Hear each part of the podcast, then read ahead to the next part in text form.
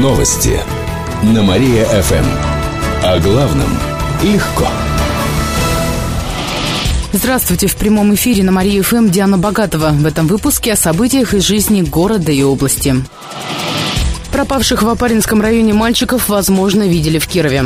По улицам областного центра и других городов расклеены объявления с приметами братьев Кулаковых. Координатор поискового отряда «Лиза Алерт» Ирина Воробьева рассказала, что к ним в штаб уже поступали сообщения от кировчан. Из разных районов Кирова обращаются очевидцы, говорят о том, что вот они видели похожих детей или им кажется, что они видели похожих людей. Все эти свидетельства отрабатывают, и мы их все проверяем, но пока мы не можем ни одно из этих свидетельств на 100% назвать назвать достоверным. Все свидетельства передают в полицию. В Следственном управлении говорят, что следов пропавших пока не нашли.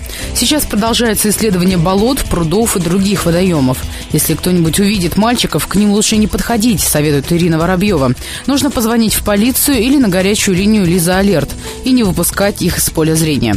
Телефон для связи 8 800 754 52.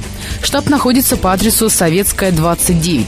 На данный момент нужна помощь в расклеивании объявлений с фотографиями братьев и в поиске детей.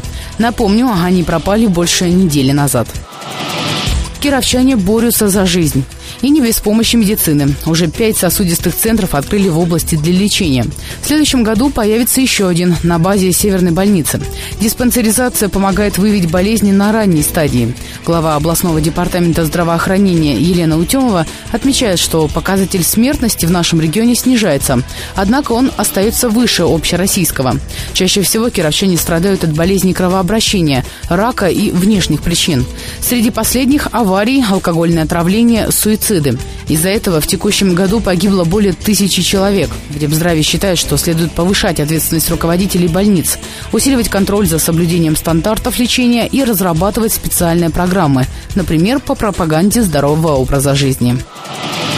Кировская область оказалась не самой грязной в стране. Накануне общественная организация «Зеленый патруль» представила исследование экологии регионов. Наш оказался на 65-м месте из 83. Целом у нас средний уровень загрязненности в России. При оценке учитывали качество воды, почвы, климатические изменения, промышленные отходы и другие факторы. Даже оценивали действия властей, работу экологических программ, деятельность ЖКХ. Главным загрязнителем нашего региона оказался Кирово-Чепецкий завод минеральных удобрений. Также опасность представляют Чепецкий завод полимеров и Мародыковский объект по уничтожению химоружия. Отмечу, что самыми чистыми стали Тамбовская, Белогородская области, Чукотка и Алтай. А самым грязным – Челябинская, Оренбургская области, Дагестан и Северная Осетия. Эти и другие новости читайте на нашем сайте www.mariafm.ru. У меня на этом все. В студии была Диана Богатова. Новости на Мария-ФМ.